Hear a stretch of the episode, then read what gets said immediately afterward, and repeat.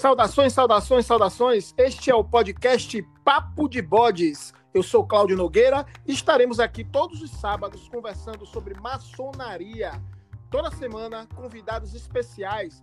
Abordaremos temas históricos, filosóficos e culturais da nossa ordem. Seja bem-vindo, pode entrar. E hoje teremos o episódio de número 61 e falaremos sobre o tema a maçonaria e a astronomia com nosso irmão Jorge Gonçalves. Seja muitíssimo bem-vindo, meu irmão. Pode entrar. Boa noite, meu irmão. Estou aqui à disposição para falar sobre a astronomia na maçonaria. Agora me diga aí, o irmão está falando de onde? Estou falando aqui de Aracaju, Sergipe. Eita terra boa! Que saudade do Forró Caju. Já curti muito São João aí, meu irmão. Agora tem anos que eu não vou aí. A última vez que eu tive aí foi com os irmãos para um comboio maçônico. Nós fomos aí para uma loja no centro da cidade de Aracaju, se eu não me engano, a loja Constância do Rito Moderno para assistir a iniciação. Mas desde então que eu não volto a essa terra aí maravilhosa. Vem para cá, meu irmão. Você está muito tempo distante. Vem para cá. Vem para Aracaju para a gente curtir as praias. Com certeza eu volto, meu irmão. Com certeza. E quero aproveitar aqui esse momento, meu irmão, me dê um pouco de licença aqui para eu falar uma coisa. O Papo de Bodes está chegando a 50 mil ouvintes. Estamos a mais de 47 mil. Falta pouco. Conto aí com os nossos queridos ouvintes para fazer a divulgação. Não gosta do programa? Então divulga, bota no grupo da loja programa é aberto, você pode mandar inclusive para aquele que você quer convidar para a ordem, para conhecer as coisas da ordem. É um programa que tem o intuito de desmistificar a maçonaria. Então é aberto, pode divulgar à vontade. Aqui nós só falamos do que pode ser falado. Então sigam as nossas redes sociais, tá lá Papo de Bodes no Instagram, no Facebook. Vai lá dar uma força, as redes são novas e divulgue o programa que com certeza vamos chegar a 50 mil. Márcia Amada, o currículo do bode.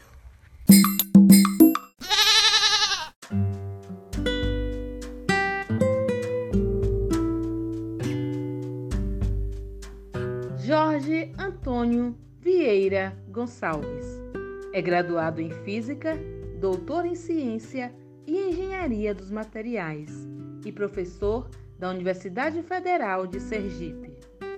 É membro da loja Estrela de Davi número 4360, do Grande Oriente do Brasil, Gobe, Sergipe, Aracaju. Atualmente faz diversas palestras em lojas maçônicas sobre o tema astronomia. Mas, meu irmão, afinal, o que é astronomia? Meu irmão, a astronomia foi chamada de a mais antiga das ciências.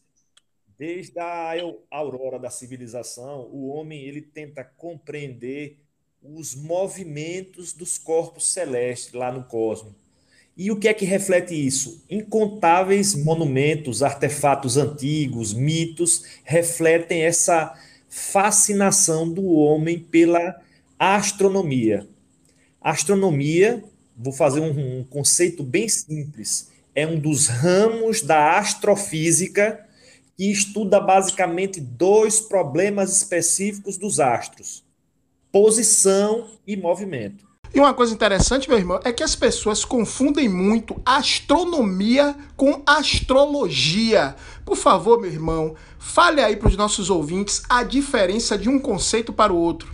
Excelente pergunta, meu irmão. Hoje, os cientistas traçam uma distinção bem nítida entre astronomia e astrologia. Lembrando, astronomia é a ciência, o estudo, posição e movimento dos astros. A astrologia é uma superstição, um meio de supostamente prever eventos através da aparente posição do Sol em relação às constelações na hora do seu nascimento, afetando de alguma maneira a personalidade da pessoa. Então, a astronomia e a astrologia, elas foram inseparáveis durante milênios, até que houve um grande despertar para novas circunstâncias reais do cosmos, né? No início da história, né, os principais usos práticos da astronomia era a contagem do tempo, confecção de calendários e a localização para a navegação. Mas a gente precisa dizer que durante séculos as observações e os cálculos astronômicos tiveram fins religiosos e supersticiosos. E era exatamente isso que eu queria conversar com você, meu irmão. Porque assim, a gente parando e pensando, a gente observa que a relação que o homem tem com os astros, é, com o que depois viria a ser chamado de astronomia, é coisa que está lá nos primórdios da organização humana. Mas me diga, meu irmão, como é que começa a relação entre o homem e as estrelas? Que pergunta espetacular, meu irmão. Que pergunta espetacular. Meu irmão, vamos lá. Há milhares de anos, há milhares de anos, onde não tinham qualquer tecnologia, num mundo iluminado somente pelo fogo, o nosso relacionamento com as estrelas era muito mais profundo. Nós éramos nômades caçadores, vivíamos sobre as estrelas, comíamos plantas e caçávamos animais. Data-se isso aproximado entre 10 ou 12 mil anos atrás, quando os nossos ancestrais eles tiveram uma ideia genial. Qual foi essa ideia? Nossos ancestrais perceberam que dentro das plantas que eles comiam havia uma forma de fazer outra planta, as sementes. Pense que ideia genial. Essa descoberta levou à escolha mais importante que a nossa espécie já tomou. A humanidade começou a praticar a agricultura. A mãe de todas as revoluções é a agricultura. E essa transição em grande escala de muitas culturas humanas, do estilo caçador e coletor nômade, para uma agrícola sedentária, tornou possível uma população cada vez maior. Nossos ancestrais, meus irmãos, começaram a domesticar animais e plantas, e pela primeira vez esses nômades estavam se assentando e construindo coisas para durar mais que uma estação pela primeira vez, nós estávamos pensando no futuro. E é com o desenvolvimento da agricultura que a noção de ano é evidenciada. Ele precisa perceber as estrelas. Lembrem-se, nessa época você não tinha qualquer aparato tecnológico, não existia o Google Agenda. Então, quando nós começamos a produzir o nosso próprio alimento, surgiram novas questões. Como saber qual é a melhor época para o plantio e para a colheita? Então, com o passar do tempo, notamos que o céu gira inteiramente de leste para oeste. Então, noite após noite, nós olhávamos as estrelas e, com o passar do tempo, nossos ancestrais notaram que os movimentos das estrelas durante a noite, pelo período de um ano, produziam mudanças na Terra que ameaçavam ou nos livravam da morte. O que é que significa isso? Você precisava saber o momento exato de plantar. Caso contrário, você morreria. Então, o movimento aparente das estrelas inspirou nossos ancestrais a atribuírem significados aos padrões que hoje que a gente conhece, como por exemplo a constelação de Órion. Então, todas as culturas humanas ligaram os pontos para contar suas histórias e formar suas figuras. E essa combinação de estrelas, esse espécie de liga os pontos que a gente chama de na astronomia de asterismo, mas vulgarmente é conhecido como constelação, antecede a história escrita do homem. E está aí a origem é, dessa ligação profunda do homem com as estrelas.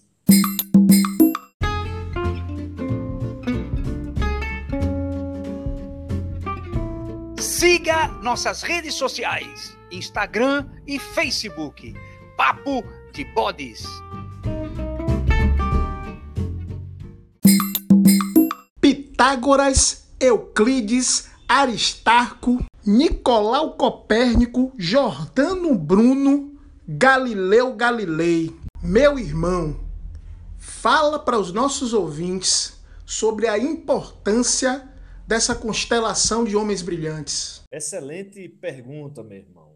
Nessa época ainda usava-se a astronomia com fins astrológicos durante milênios, séculos. Então, a partir do século V, aproximadamente, começam a surgir o que a gente chama dos primeiros filósofos ou os amantes da sabedoria, né?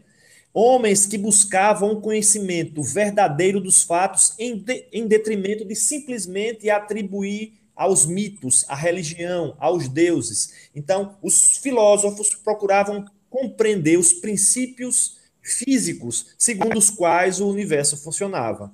E como você o disse muito bem, vamos destacar alguns desses personagens, dessas estrelas.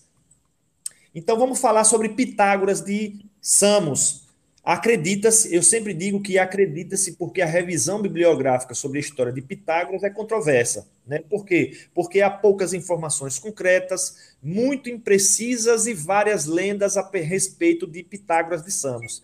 Pitágoras, ele optou por nunca escrever, é a conhecida tradição oral, tendo preferido deixar os seus ensinamentos por meio de exemplos de vida. Outro exemplo de outro, de outro filósofo da, é, antigo é Sócrates. Sócrates, considerado o pai da filosofia ocidental, nada escreveu. O que você sabe de Sócrates vem de Platão.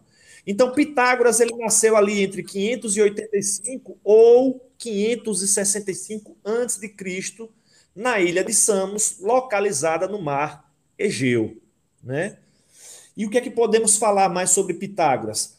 Quando você fala de Pitágoras atualmente, imediatamente vem na sua cabeça o famoso teorema de Pitágoras que nós aprendemos na escola. O quadrado da hipotenusa é igual à soma dos quadrados dos catetos. Essa é o que a gente aprende na escola. Mas esse teorema, esse triângulo retângulo, ele já era conhecido tanto pelos babilônicos como pelos egípcios, mas eles utilizavam de prática e Pitágoras, ele sistematiza né, o conhecimento. Então, Pitágoras foi a primeira pessoa conhecida a dar seu nome aqui na matemática, né? A um teorema matemático. E é importante destacar mais uma vez que a matemática com Pitágoras é utilizada como raciocínio dedutivo, não como um processo empírico. Essa é uma característica interessante. E como eu falei, assim como todo pré-socrático, as evidências que temos sobre Pitágoras vêm de textos secundários, que por sua vez são baseados em escassos fragmentos preservados por autores que muitas vezes escreveram séculos depois da morte de Pitágoras. Outro problema que existe sobre você fazer uma revisão é, profunda sobre Pitágoras é que muitas descobertas são atribuídas ao mestre. Como assim? um discípulo de Pitágoras que viveu tempos depois faz uma descoberta e atribui ao mestre.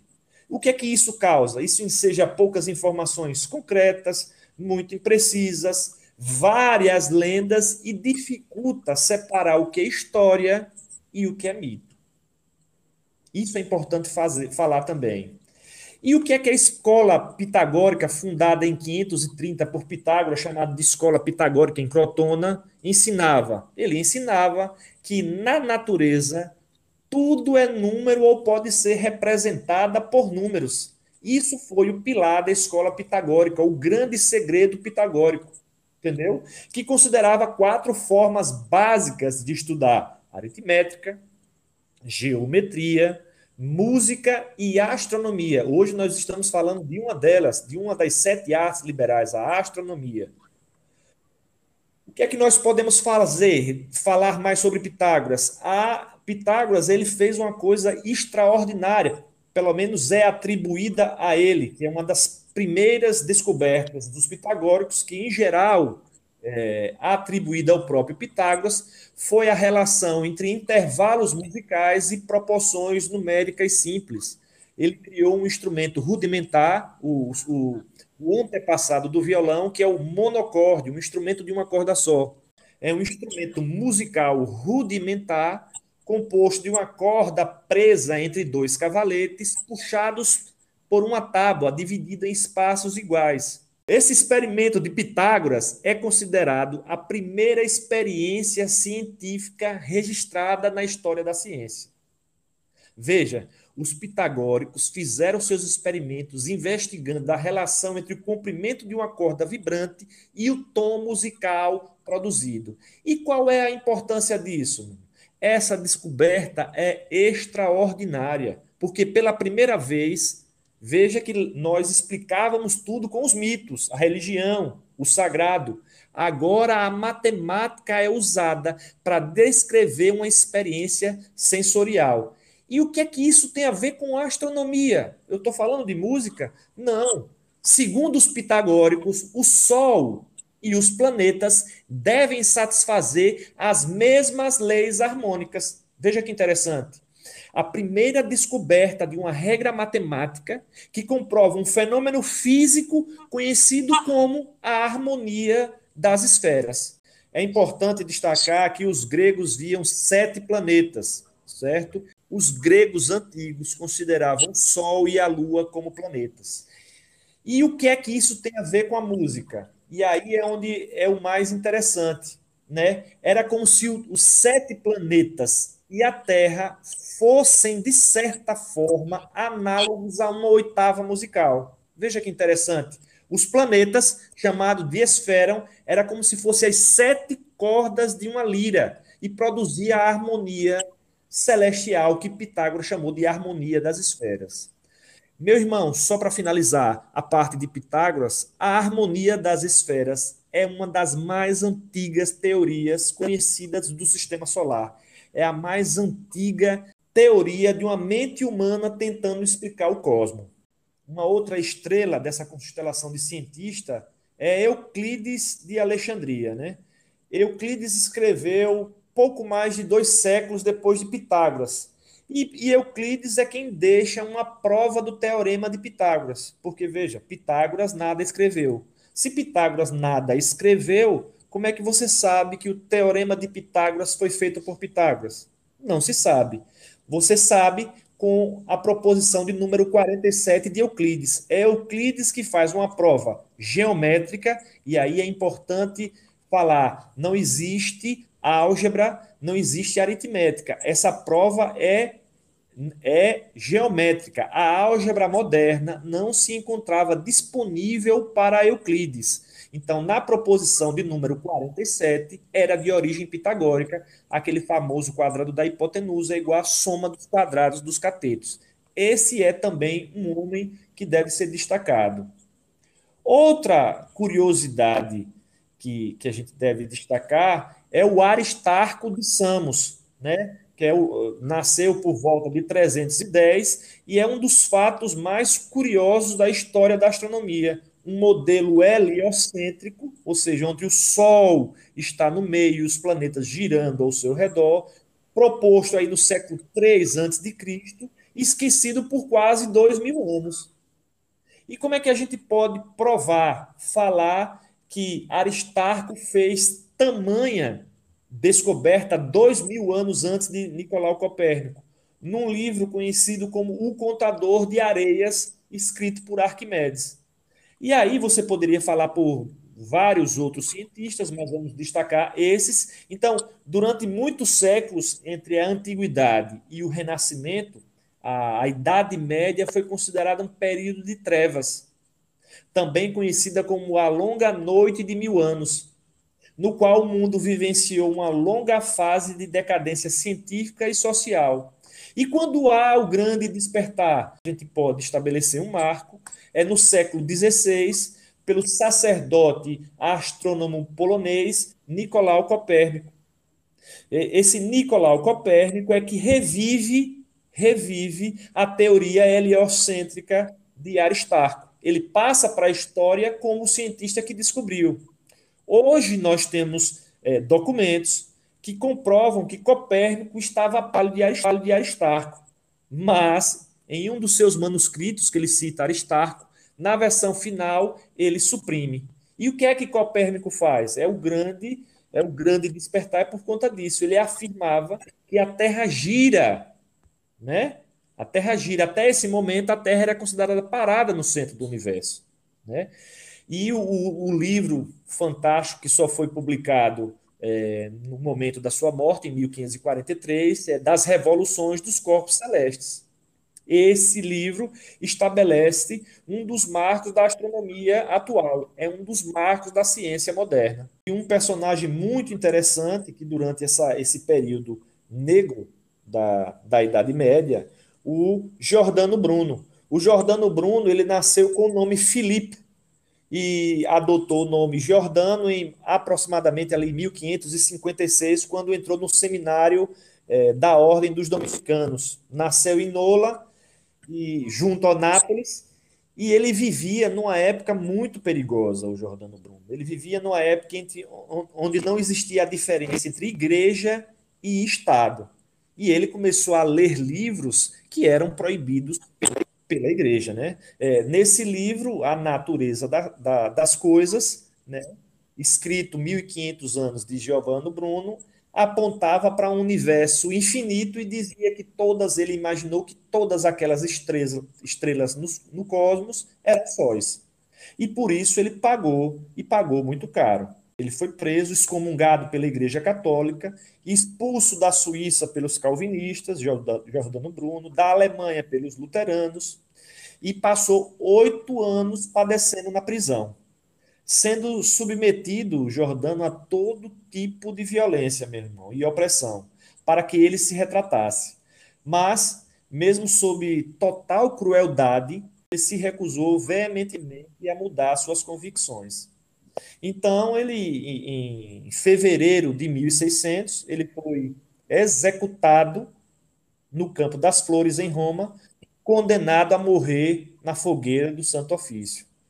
Uma observação é como ato de misericórdia, alguns condenados tinham as suas gargantas cortadas para evitar a fogueira, né? Mas com Jordano Bruno foi diferente. Suas formulações representavam uma ameaça de tal dimensão aos alicerces da doutrina católica que a sentença estabeleceu que morresse diretamente em decorrência das chamas.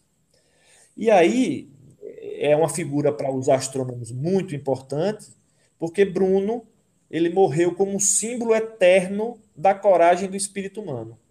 E no mesmo local, hoje em dia, né, onde funciona uma, uma famosa Praça Livre no Campo das Flores, os maçons, em 1889, patrocinaram um famoso monumento a Jordano Bruno. E veja que, dez anos após a, a sentença de Jordano Bruno, é, Galileu apontou com o primeiro telescópio e percebeu que Bruno estivera correto o tempo todo. O universo realmente era formado por infinitas estrelas invisíveis a olho nu. E é com o telescópio que a gente finaliza essa parte histórica, porque é o telescópio um dos marcos da história da astronomia, porque é um divisor de águas. Antes você fazia toda a observação a olho nu. Agora não, agora você tem um instrumento que é uma extensão do olho humano. Isso é mais ou menos em 1609. E é a invenção do telescópio revolucionou e redefiniu a ciência.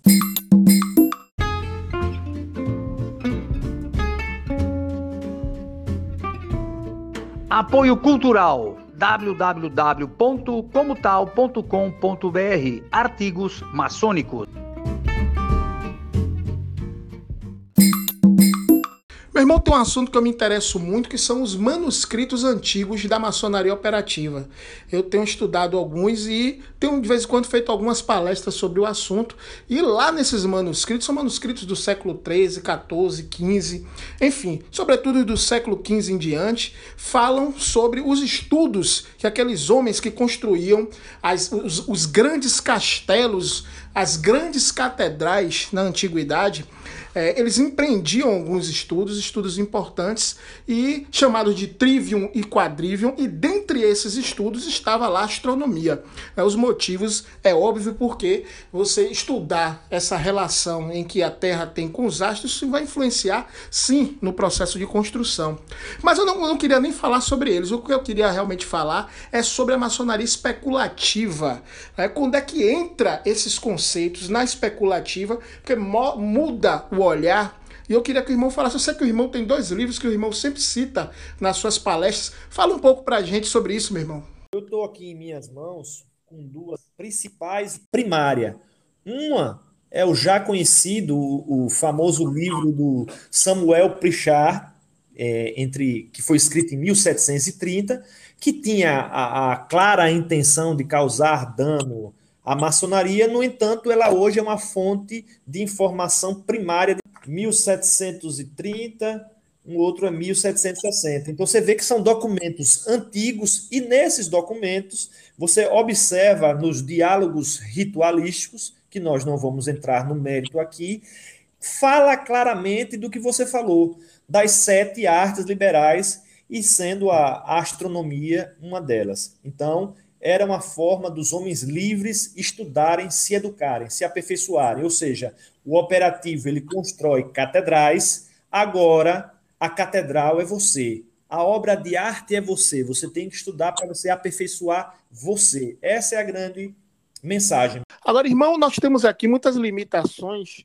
em conversar sobre essa temática, porque ela tem uma carga muito grande de significado simbólico e nosso programa não tem essa proposta, até porque é um programa aberto e nós vamos falar sobre a questão da simbologia, significado da simbologia e nem os nossos rituais. Né? A gente fala aqui sobre história, sobre filosofia, sobre ciência e a ligação com isso com maçonaria. Mas com essa, o que, é que a gente poderia conversar dentro dessa possibilidade nossa sobre a questão, por exemplo, acredito que os irmãos vão, vão entender muito mais do que os não iniciados que estão escutando o programa, sobre a questão da, do movimento aparente do Sol, essa relação com o solstício, o equinócio, as colunas e a abóbora celeste. O que, é que o irmão pode falar é, para os nossos ouvintes sobre isso mesmo?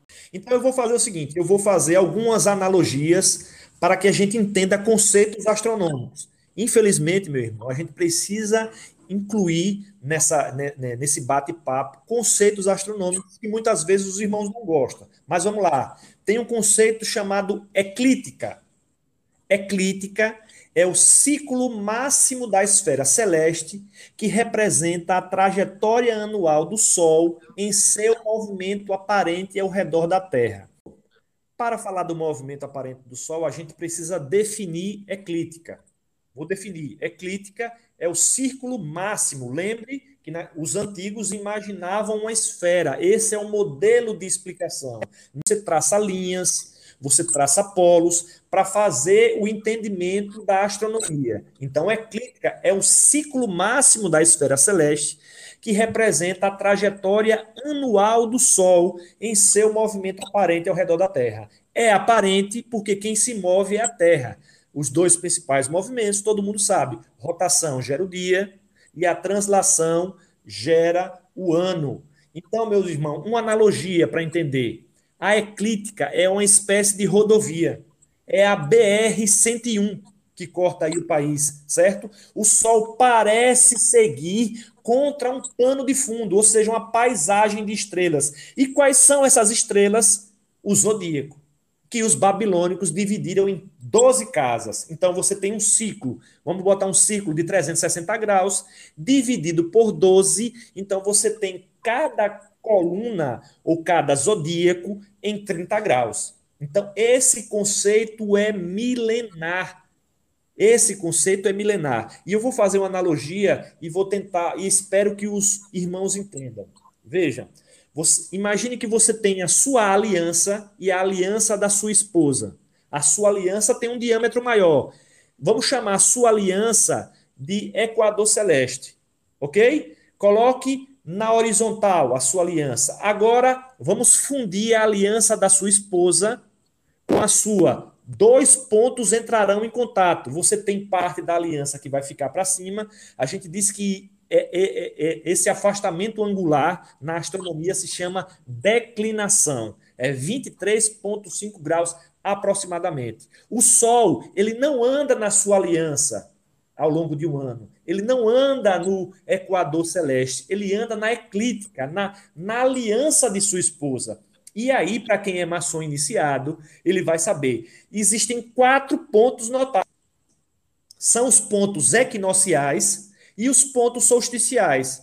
Na interseção, lembre, você está colocando as duas alianças, ela vai fundir em dois pontos. Então, o Sol vai na perpendicular da linha do Equador. Ali são os equinócios. Então, a gente tem dias e noites iguais. Lembrando, meu irmão, equinócio é um momento, não é a estação. Equinócio é um momento, um momento exato. Então, como eu falei anteriormente, vários artefatos, mitos celebram, por exemplo, o solstício de inverno ou a primavera, né? Como é como é feito o nascimento de Cristo? É esse momento astronômico. Então, a aliança da sua esposa, esse sol, ele percorre no ponto mais alto, você terá o trópico de Câncer, lá no nosso mapa de geografia, lá embaixo no trópico de Capricórnio. Lá em cima, solstício de verão. Lembrando, para a maçonaria, toda essa simbologia, a gente tem como referência o hemisfério norte. Lembre, toda vez que você fica mais distante do Equador, o dia fica mais curto nos solstícios de inverno.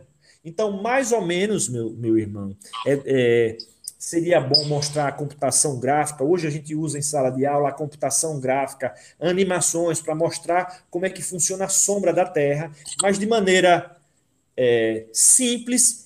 É, é isso aí, essa é a importância do movimento aparente do Sol e dessa paisagem que são o zodíaco. Lembrando, como eu falei lá no início, o zodíaco nada mais é que um calendário no céu. Então, quando ele via a constelação de Áries, ele sabia que era o momento exato de colocar a semente e fazer a sua plantação. Se ele perdesse esse momento, ele morreria. Então, nada mais é que o zodíaco que um transferidor de ângulo no espaço. Em uma das suas apresentações, eu vi você falando uma frase que eu achei muito interessante Somos filhos das estrelas. Explique. Veja, essa é uma frase famosa do nosso queridíssimo astrônomo é, Carl Sagan. Né? Ela ficou famosa e realmente estudos é, posteriores de Carl comprovaram que ele é, estivera correto o tempo inteiro. Por quê, meus, meus irmãos? Muitas vezes a gente se refere ao universo como algo distante. Pô, o universo está lá fora, né? Está lá fora. Nós estamos no universo. Somos parte dele, desde as menores partículas até as maiores galáxias que conhecemos. O universo, meu irmão, está dentro de nós. O nitrogênio em nosso DNA, o cálcio em nossos dentes, o ferro em nosso sangue, o carbono e o oxigênio, que são fundamentais para a nossa sobrevivência, foram sintetizados no interior de estrelas moribundas. Então, como Carl Sagan dizia, realmente somos filhos das estrelas. E com essa palestra, ou com esse debate que a gente acaba de fazer, a história da astronomia, que eu chamo nas minhas, nas minhas apresentações de astronomia dissecada, ela mostra o nascimento do conhecimento e da ignorância. Como assim? Quanto mais aprendemos, melhor dimensionamos a nossa ignorância, melhor compreendemos nossa limitação do poder criativo de Deus, meu irmão.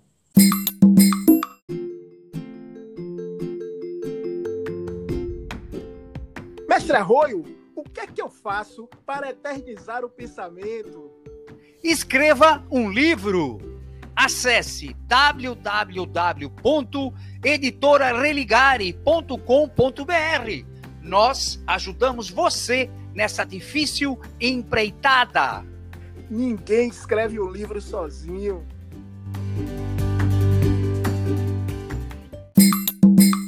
Irmão Jorge, gratidão, gratidão, gratidão pela sua participação aqui no nosso podcast. Realmente uma participação da cauda do cometa. E meu irmão, eu gostaria que você fizesse as suas considerações finais. Seja livre. Meu irmão, eu, eu agradeço a, a gentileza do convite. É, Para quem é do rito escocês, principalmente, mas existem outros ritos solares, é dizer que nenhum símbolo marcou tanto a humanidade como o Sol. Né? E cedo o homem percebeu que o Sol era a condição indispensável para a existência e a manutenção da vida. O sol sempre esteve presente em todas as culturas e a luz, como nós sabemos, sempre foi interpretada como metáfora para sabedoria. Até pouco tempo atrás, meus irmãos, ninguém sabia o que eram as estrelas. Hoje a gente sabe que são versões distantes do nosso próprio Sol. Vivemos hoje, a gente não está preocupado hoje se a Terra está no centro ou o Sol, né? Porque a gente sabe que a gente vive em um planeta que orbita uma estrela pequena, que é o Sol, que está localizada na orla de uma galáxia em algum ponto do universo cuja vastidão nós não conhecemos. Então é isso, eu agradeço a gentileza, a generosidade do convite e estou aqui, meu irmão. Irmão Jorge, satisfeito!